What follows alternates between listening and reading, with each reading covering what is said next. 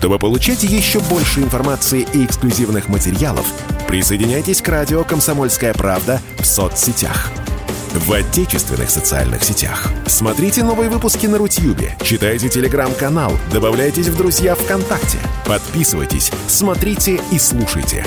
Радио «Комсомольская правда». Самая оперативная и проверенная информация в эфире и соцсетях.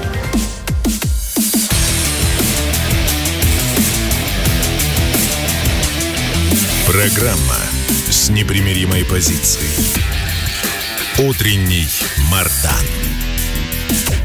И снова здравствуйте, и снова в эфире радио «Комсомольская правда». Я Сергей Мордан, YouTube-канал Мордан 2.0. Подписывайтесь, нажимайте лайки. Ну, трансляции в телеграм-канале Мордан сегодня нет, уж извините, зато там есть голосование. Я напоминаю, а, Госдума приняла целый федеральный закон о создании в России аналога пионерской организации имени Владимира Ильича Ленина. Светлая память. А как думаете, зачем они этот закон приняли? Зачем замутили эту новую организацию? Три варианта ответа. Заходим, голосуем. Первое. На наконец, начать работать с подрастающим поколением. Второе — освоить бюджет. Третье — не знаю, зачем они это сделали. Видимо, у них были свои соображения. Но еще еще один закон замечательный приняла наша Госдума. Вот люди работают без отдыха, без роздыха, без выходных и без обедов. Приняли закон, закон о госизмене. Вот а, даже не будем проводить опрос, а попросим разъяснить а, нам это Сергея Маркова, директора Института политических исследований. Сергей Александрович, здрасте. Да, здравствуйте. Как думаете, а зачем э, приняли, почему сейчас, почему не было раньше, и вообще ждать ли нормального 37 года после принятия закона о госизмене? Прокомментируйте, пожалуйста. Нет, э, это э, не ждать 37 года, потому расстроили что... Расстроили меня, слушатели, расстроили. Да, э, большинство из вас это не касается. Значит, и почему то сейчас? Да потому что мы все замедлением делаем.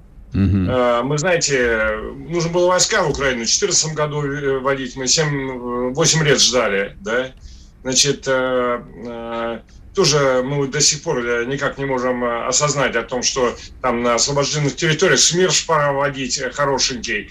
Э, такой жесткий, потому что там э, ну, просто терроризирует это население этих освобожденных регионов, э, собственно, террористический режим, который в Киеве создан спецслужбами, значит, западными. А теперь, что касается непосредственно этого закона. Ну, там просто новые реальности происходят. И вот сейчас на это законодатели реагируют. Ну, как всегда, у нас большим, как я сказал, опозданием. О чем там речь? Что если человек не просто там как бы воен, э, э, как бы вот, э, когда война объявлена, да, если когда вот проводятся такого рода операции, если человек начинает воевать на стороне противников России и участвовать в войне против армии России, то это госизмена. Ну, это не так, что ли?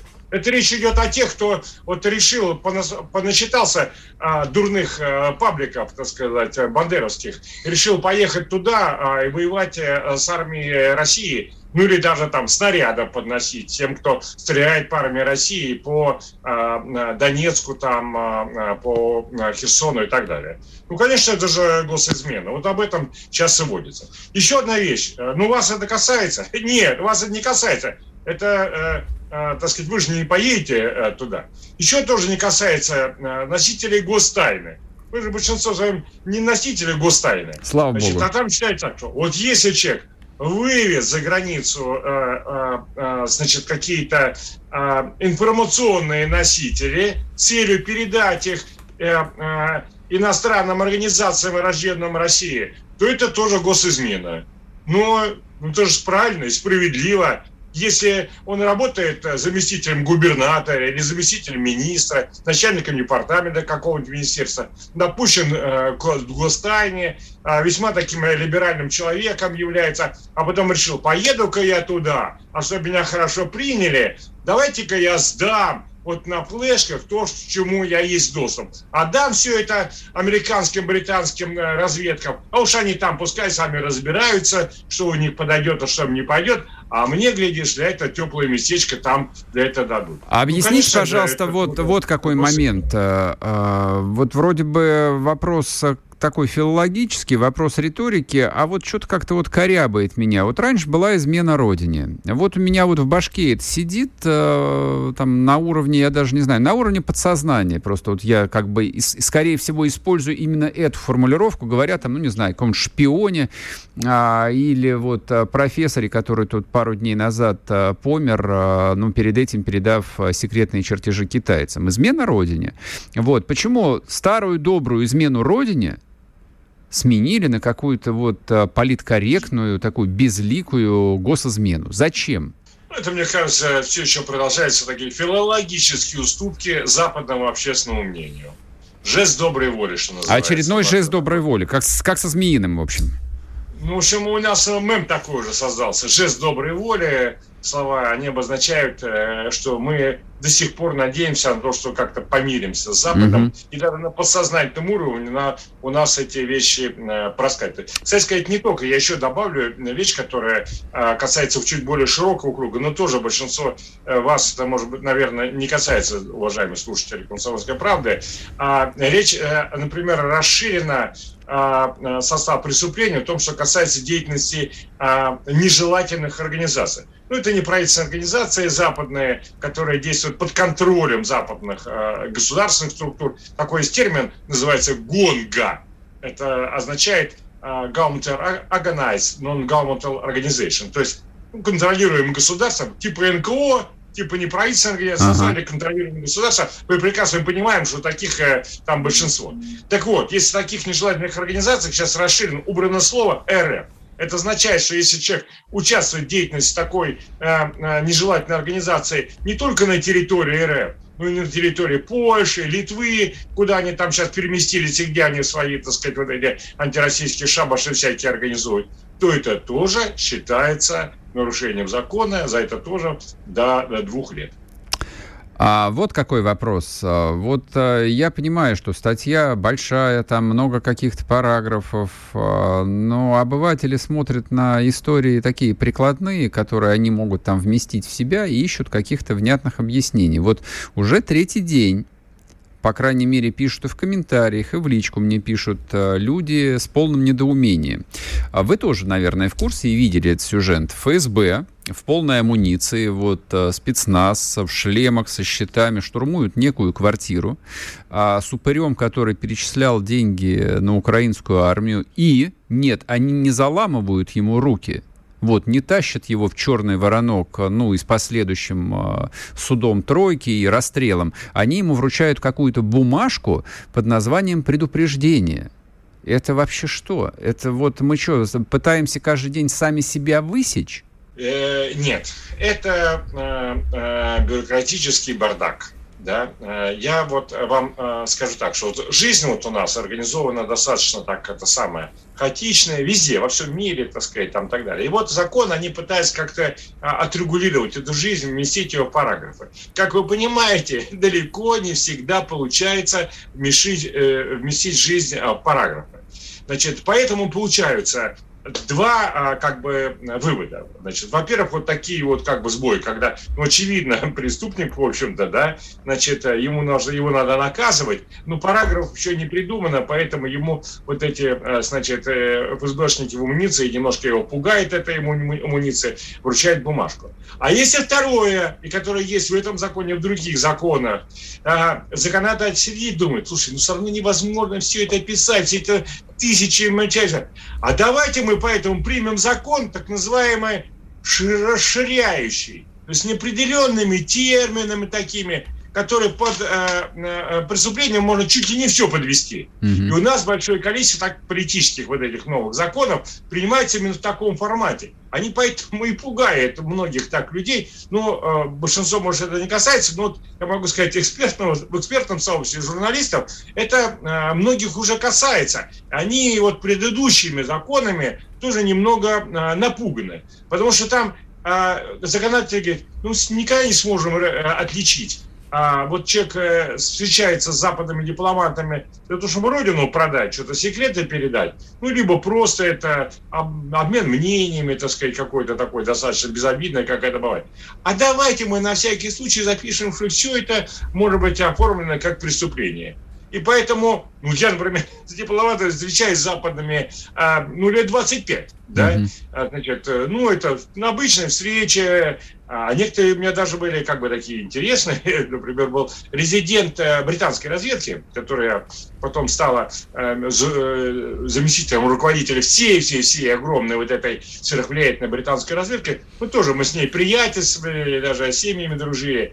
Но конечно, э, так сказать, мы на этот счет с нашими соответствующими органами сотрудничали, да, а, ну, по инициативе наших органов они приходили, их, между прочим, там интересовало э, не что я говорил, мы, говорит, верим, что вы все правильно скажете, да, а вот их очень интересовало, что она спрашивала. Вот говорит, пожалуйста, вспомните, какие вопросы mm-hmm. она задавала. Все это мы после таких встреч встречали. Ну, я думаю, британцы тоже знали об этом.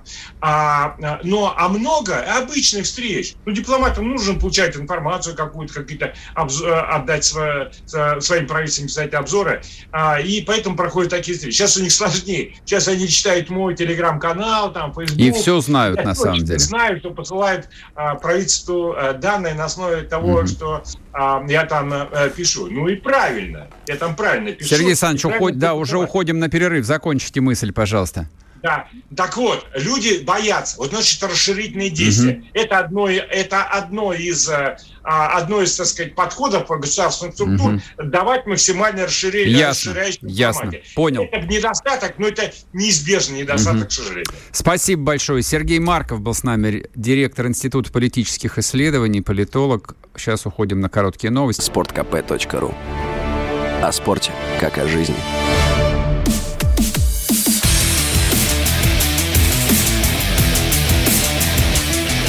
Программа с непримиримой позицией. Утренний Мардан. И снова здравствуйте, и снова в эфире радио «Комсомольская правда». Я Сергей Мордан. Я вот э, что хотел бы еще вам по поводу этой госизмены сказать. А, много вопросов. А, люди не понимают по-прежнему, и, собственно, вот выступление Сергея Маркова ясности нас там не добавило, не понимают, зачем этот закон принят. А, никто, в общем, не потрудился объяснить, э, а чего не хватало в действующем законодательстве. А люди начинают копаться в памяти, а память им подсказывает а, какие-то совсем другие объяснения. А, и вы не поверите, а, широкие массы трудящихся по-прежнему уверены в том, что пятая колонна это совсем а, не условный там Навальный какой-нибудь с условно Альбац. Нет. Они пятую колонну видят э, вообще в других людях. Я попробую раскрыть э, эту мысль вот каким образом. Мы 30 лет жили в совершенно другой парадигме. 30 лет э, на всех уровнях объяснялось или не объяснялось, жизнь это объясняла, э, вот э, объясняла то, что что мы проигравшая страна раз, мы приняли чужие правила два, а от этих правил выиграла только очень узкая прослойка, причем выиграла настолько много, что они костьми лягут, но не позволят а, эти правила отменить. Понимаете, о чем я говорю? Думаю, что понимаете. А вот в той картине мира, которая была, в той России, которая закончилась, на самом деле закончилась 24 февраля, никакой действующей статьи под названием «Измена Родины» или «Госизмена» быть просто физически не могло. Ни физически, ни теоретически. Теория — это мать практики, как известно. То есть, если а, ваша не сформулированная, не описанная ни в каком уставе никакой партии идеология говорит о том, что а, ну, ты этого достоин, а, живи здесь и сейчас, а, мы часть глобального мира, человек рожден свободным и может жить, где он хочет, тратить свои деньги, как он хочет. Это не ваше собачье дело, каким образом вчерашний заместитель министра финансов России покупает бабе свои бриллиант за 7 миллионов долларов и дарит его. Это не ваше дело, он заработал эти деньги. Это было, правда, давно, это не, не, не нынешний замминистра финансов. Вот, вот в этой стране, в этом обществе не может быть никакого никакой статьи под названием «Госизмена». Не может быть никакой статьи «Измена Родины», потому что Родины нет. до 24 февраля 2022 года, извините меня, пожалуйста, вот э, за такую смелость, но э, родины, родины в том смысле, в котором а, человечество ее понимало, ну или, скажем, там понимало последние 200 лет, не существовало. Границ не было, не было. Национальные интересы были, но кое-какие были, конечно. Некоторые, а, некоторый прогресс по сравнению с, с временами министра иностранных дел Козырева мы прошли. Действительно, прошли, прошли. Не так все безнадежно. Но тем не менее, тем не менее. А, представители славных, прекрасных 100 тысяч семей, а, которые владели, ну и на самом деле владеют еще 90% национальных богатств России, вот их, э, вот представители этих семей, э, жены, дети, внуки, племянники и все прочие в массе своей жили там. А деньги, ну, часть, по крайней мере, держали, держали там. Я банальности говорю. Я говорю банальности, действительно, просто чтобы объяснить, с одной целью, чтобы объяснить, что вот в таком обществе никакой измены Родине, конечно, быть не могло. Но из этого проистекало и другое. И госизмены, в общем, как таковой тоже быть не могло. Но какая госизмена, если здесь, на территории Российской Федерации, работали американские а, корпорации, находящиеся там на 100% под колпаком а, американских спецслужб и, соответственно, дернувшие стоп-кран всем операциям по команде, по звонку, по смс по электронному письму. Вот им написали, все, мочите Россию, они начали мочить Россию. А они еще вчера они еще полгода назад были уважаемыми инвесторами, иностранными инвесторами, ради которых мы здесь просто как проклятые улучшали инвестиционный климат, совершенствовали законодательство, делали все, чтобы вам было комфортно, гордились тем, что ну, какая-нибудь Москва была э, там одним из самых комфортных э, мировых городов для ведения бизнеса. Ну, для того, чтобы вот эти вот э, люди, неважно, там, из Нью-Йорка, из Сиэтла, из Лондона, из Парижа, вот, они приезжали в Москву как себе домой и даже лучше, и наслаждались здесь жизнью, жили в таких же квартирах, ездили на таких же машинах, ходили в такие же прекрасные кабаки и прочее, и прочее, и прочее. Вот, собственно, жизнь, которая у нас была. Какая тут может быть госизмена? Ну, кому предъявлять обвинение а, в госизмене? Кому?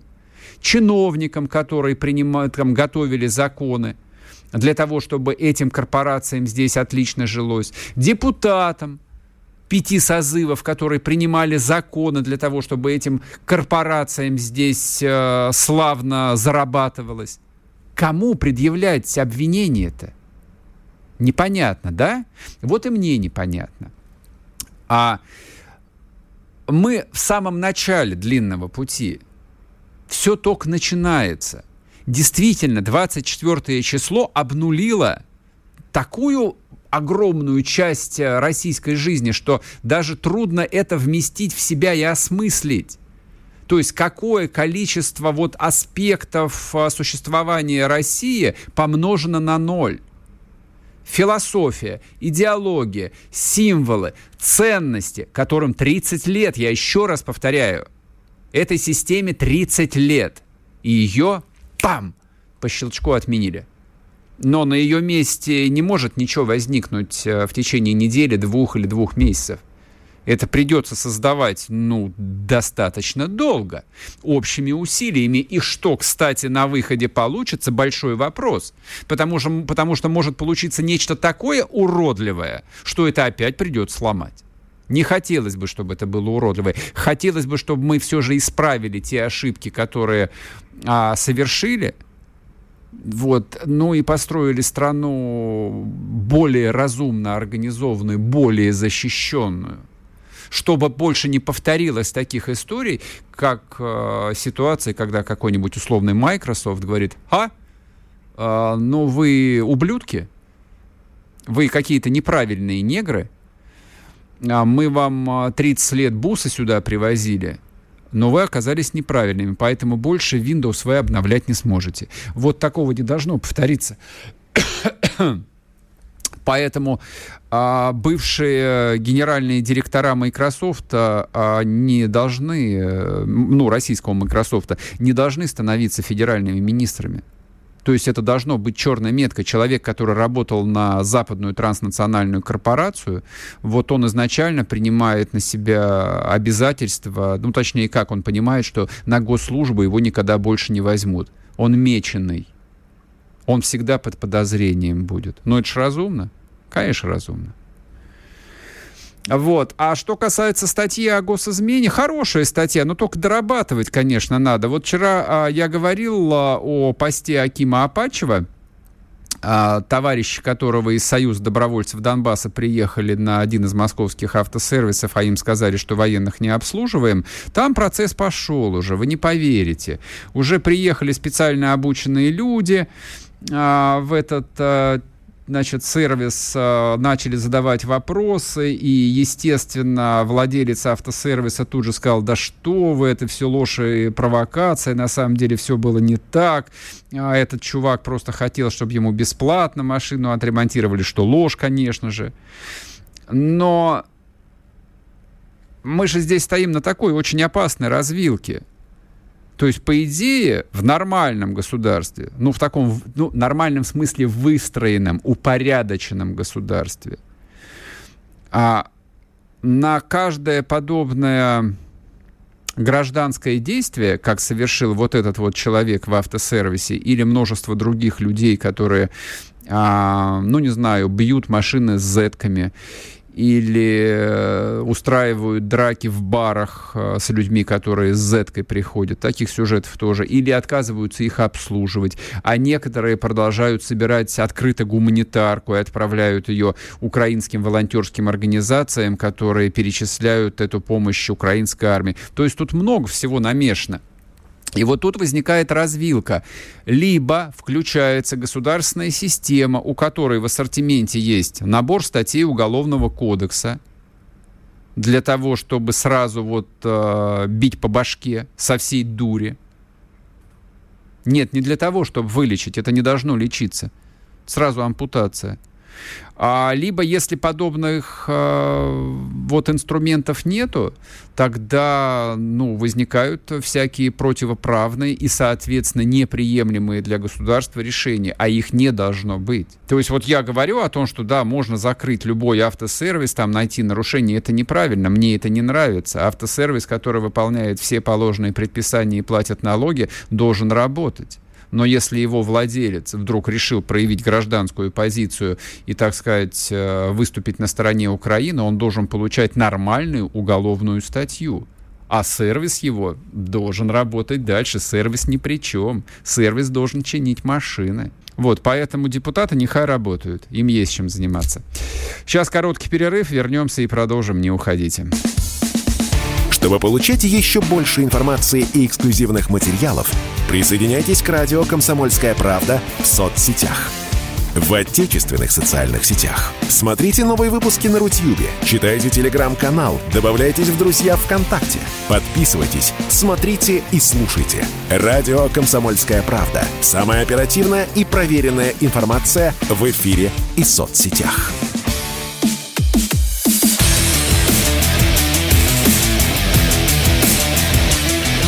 Программа с непримиримой позицией.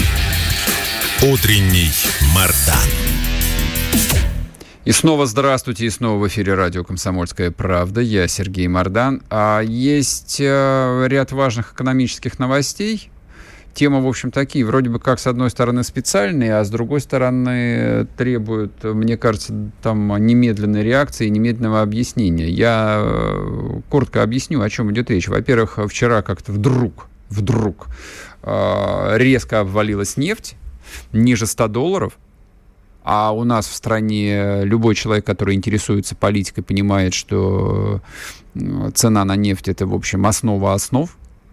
Это вообще самое важное, что есть и в российской внутренней, внешней политике, и вообще в мире. Ну и, соответственно, доллар, который, в общем, мы ждали, что подешевеет там до 50 рублей, скаканул до 66. Нет, до 64, а евро до 66.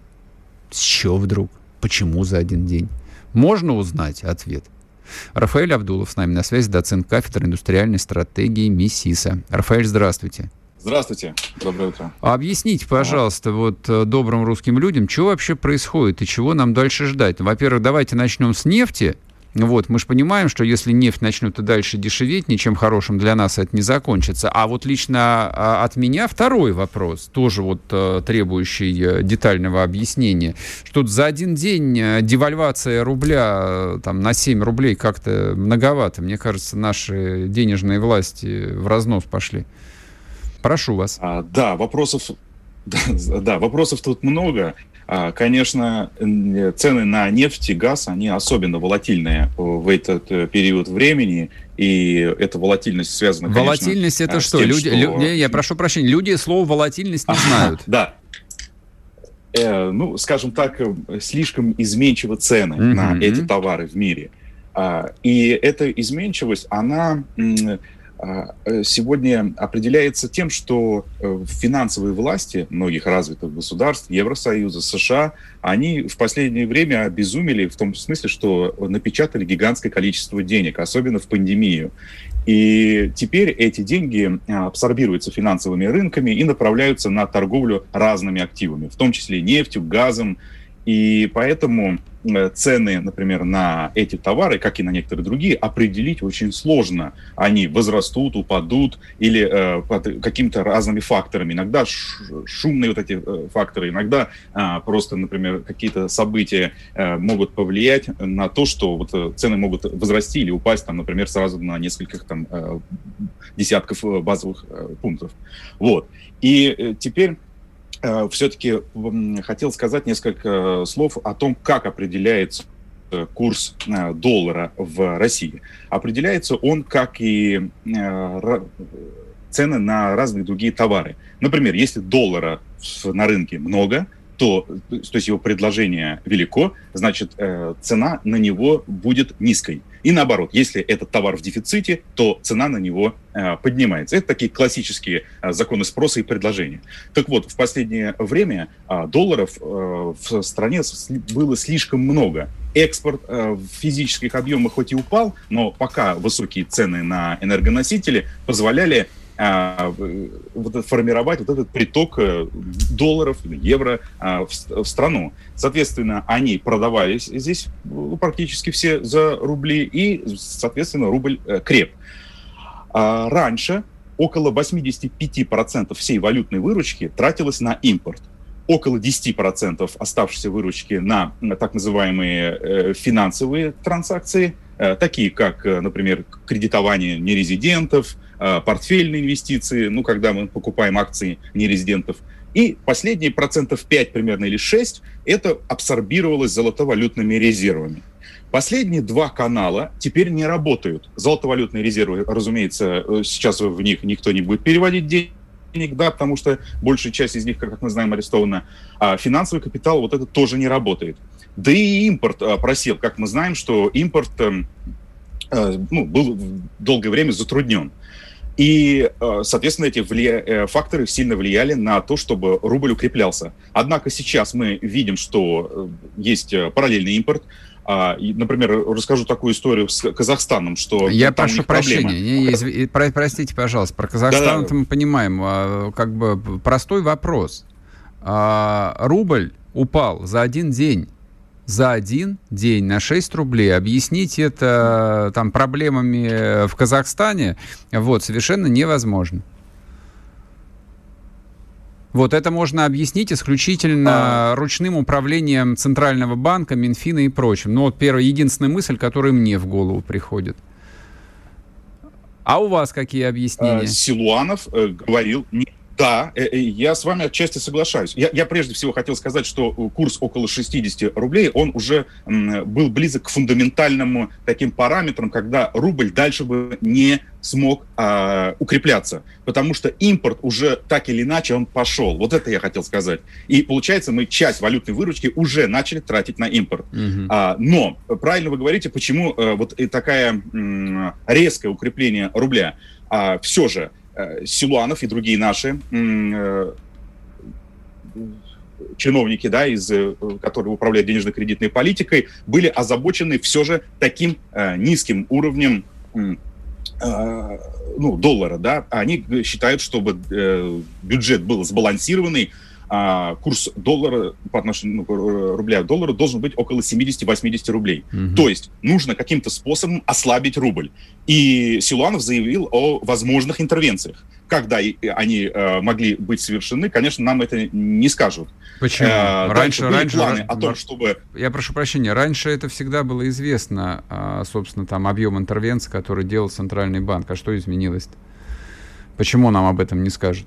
А, чтобы с Э, нет, э, он э, сказал, только на пресс-конференции, а именно когда и как это делается, это не говорить не, лучше не нужно, mm-hmm. потому что а, отсюда может быть спекулятивные бумы, инсайдерская вот эта информация mm-hmm. и прочее. Потому что тогда я могу сыграть, например, как биржевый игрок а, против, допустим, рубля и выиграю на этом большие деньги. Это а, может привести, ну, скажем, к каким-то диспропорциям финансовым, финансовых рынках.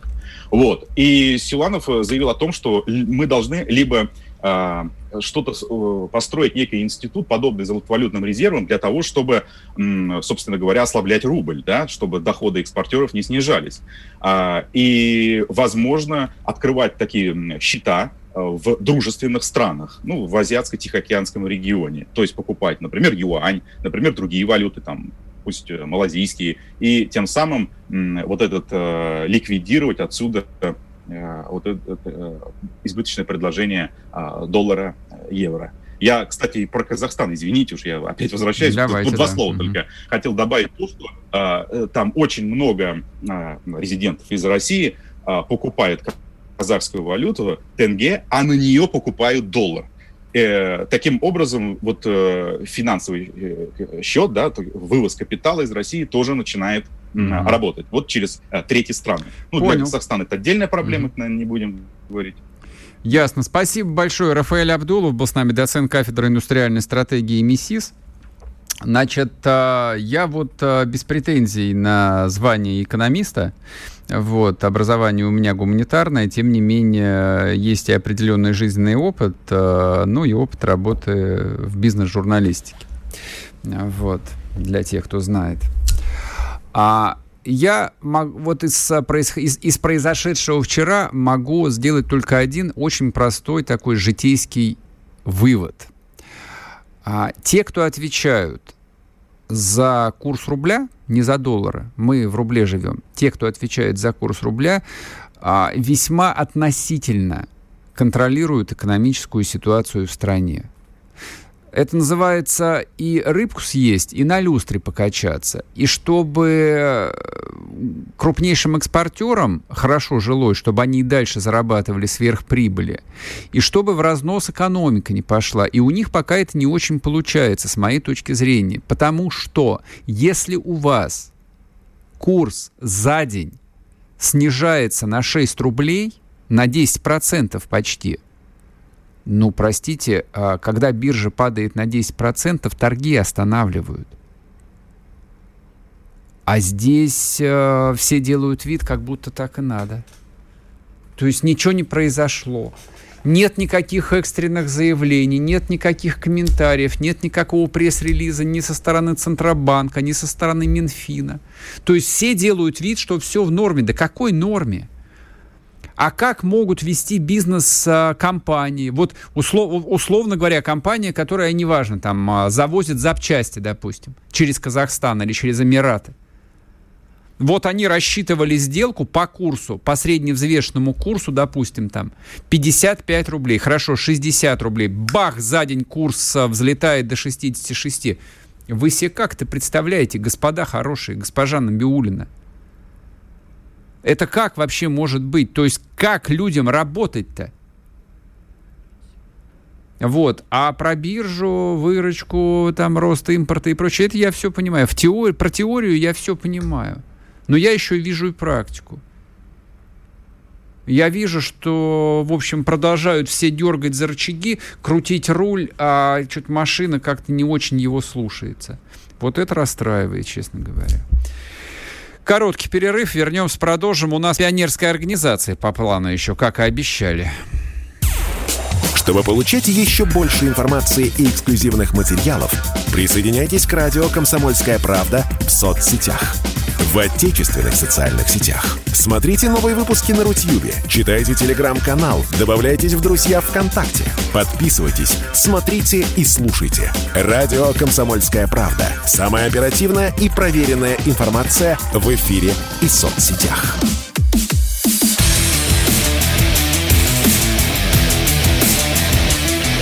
Программа с непримиримой позицией. Утренний Мардан.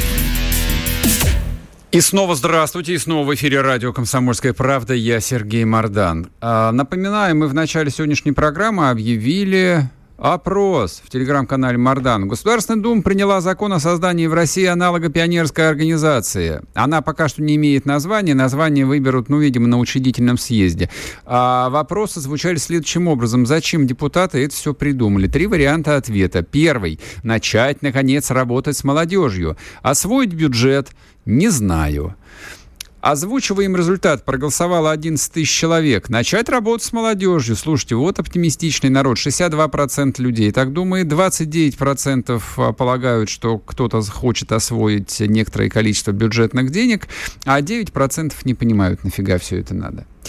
Так, а я вот отношусь к третьим. Я тоже не понимаю, нафига все это надо, поэтому задам этот вопрос э, одному из э, авторов законопроекта, Артему Метелеву, депутату Государственной Думы, председателю комитета по молодежной политике. Артем, здравствуйте. Здравствуйте, Метелев Артем. Метелев, да, спасибо, что поправили. А, так а, зачем а, организация это? Что, что вдруг произошло в стране, что вот нужно было срочно перезапустить то ли пионерскую, то ли байскаутскую, то ли непонятно какую структуру? Мне кажется, что эта идея не новая. Очень много лет э, можно было слышать э, разных э, сторон. Э, воссоздайте пионерскую организацию, создайте молодежную организацию, займитесь детьми и так далее. Это обсуждается и на радио, честно говоря, и на разных форумах.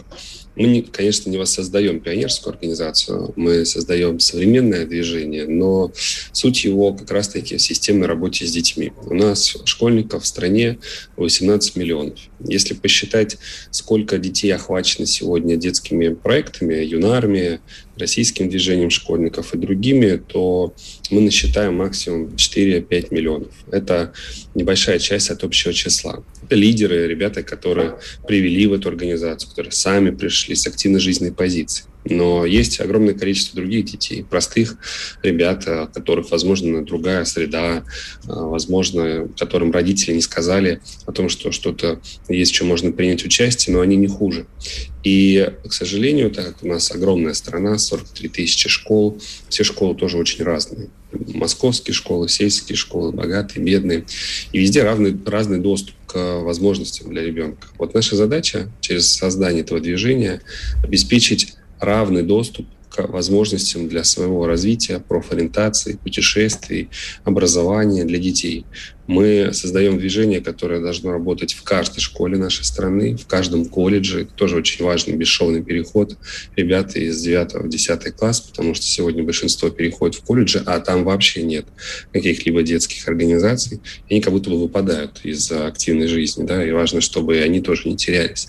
Обеспечив этот равный доступ к возможностям помогать детям в жизни быстрее определиться, кем они хотят стать то есть цель в жизни, какая она у них. И как только эта цель определена, максимально способствовать его достижению. У меня вопрос. Да. Любое общественное движение, оно как бы изначально оперирует не социологической статистикой, вот с чего начали вы, о том, что у нас 18 миллионов детей, оно оперирует некими там а, идеями. Вот э, если, э, если там говорить о пионерской организации, она изначально с самого начала была сугубо идеологической структурой. Все остальное там, э, в общем, имело дополнительное значение. У вас какая идея? И вообще, есть ли она или нет?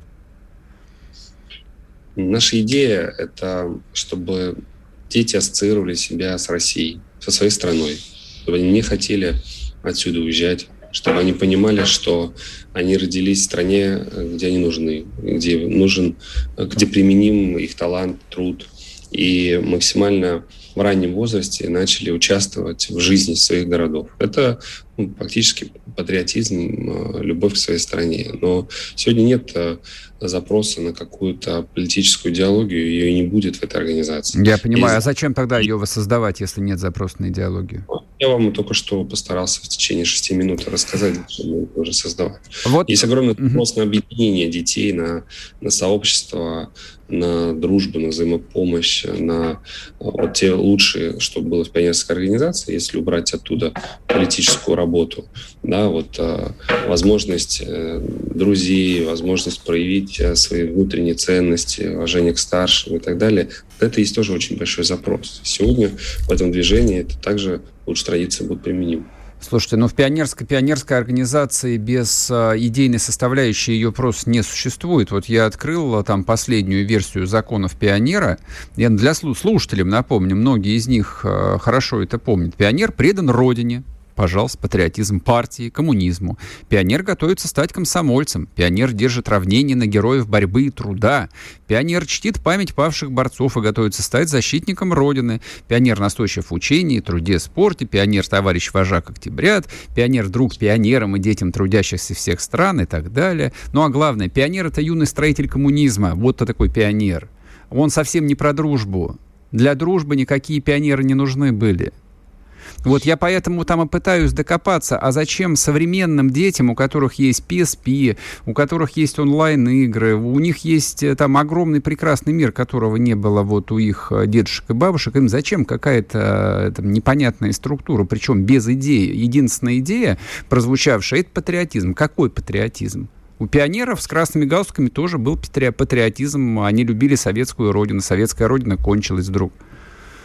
Видите, у нас, э, если посмотреть исследования, да, мы оперируем социологическими исследованиями, очень многими. Огромный запрос сегодня у детей и молодежи, чем э, сегодня раньше поколение, тем выше, это на самореализацию, на проявление себя.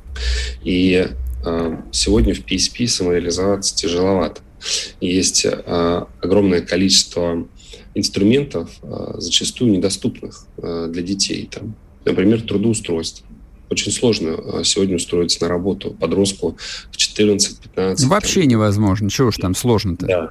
И мы понимаем, что это, это большой запрос, который дети сформулируют. Как организация поможет им устраиваться, учитывая трудовое законодательство, которое делает это практически невозможным? Во-первых, мы его меняем сейчас. И я, как председатель комитета по молодежной политике, мы подготовили три законопроекта, которые убирают барьеры, где нужно собрать 12 документов, согласие опеки и так далее, и так далее, куда приходит прокуратура, когда э, устраивается ребенка. Это все уйдет, да, уже начиная с этого года. И движение обеспечит э, постоянные стажировки и временную работу для детей в компаниях. Во-вторых, есть огромный запрос на путешествия. Дети хотят, э, ну и молодые люди тоже, да, у нас там молодых людей сегодня не все обеспечены деньгами, деньгами, чтобы поехать там на Камчатку или куда-то еще. Есть огромный запрос на путешествие, посмотреть страну. И отдельный трек в движении будет бесплатный путешествие. Кто будет оплачивать это?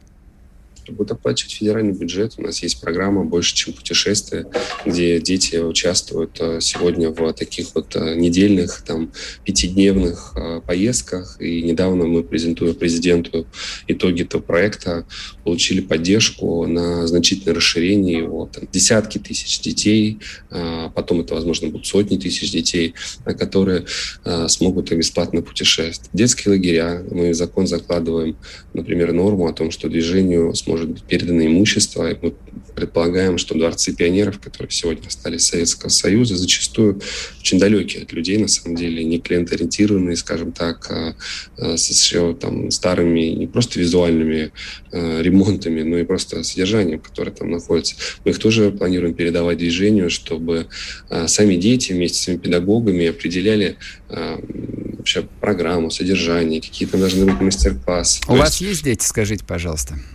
Нет, у меня сейчас нет детей. Ну, вот вы человек молодой, поэтому себя ребенком помните. Вот скажите, пожалуйста, ребенок может, ну, даже э, там 13-14-летие самостоятельно определять программу бывшего Дома пионеров? Как вы думаете? Да, ну, абсолютно.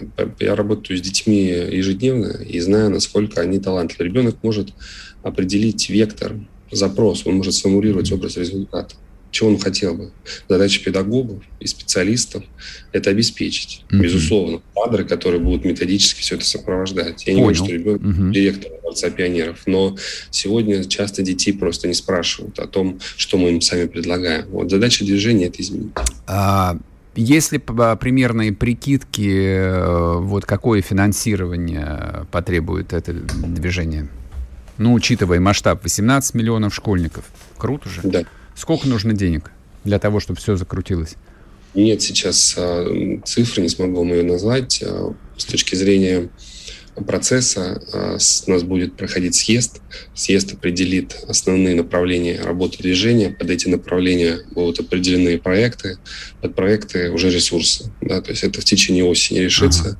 Мы сейчас закладываем средства, и президент дал соответствующее поручение на как раз-таки кадры на людей, которые работают в школах с общественными организациями и детьми. В каждой школе 20, к концу 2023 года у нас появится такой вот, а, он называется навигатор детства там, или советник директора угу. по а, взаимодействию с общественными объединениями.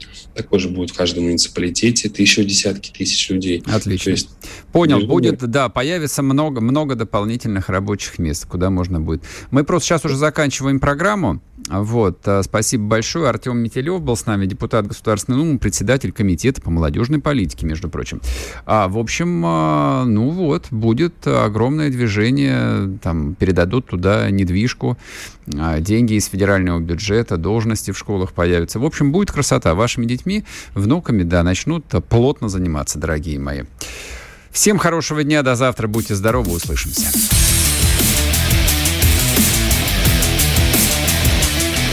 Программа с непримиримой позицией. Утренний Мардан. Чтобы получать еще больше информации и эксклюзивных материалов, присоединяйтесь к радио «Комсомольская правда» в соцсетях. В отечественных социальных сетях. Смотрите новые выпуски на Рутьюбе, читайте телеграм-канал, добавляйтесь в друзья ВКонтакте, подписывайтесь, смотрите и слушайте – Радио «Комсомольская правда». Самая оперативная и проверенная информация в эфире и соцсетях.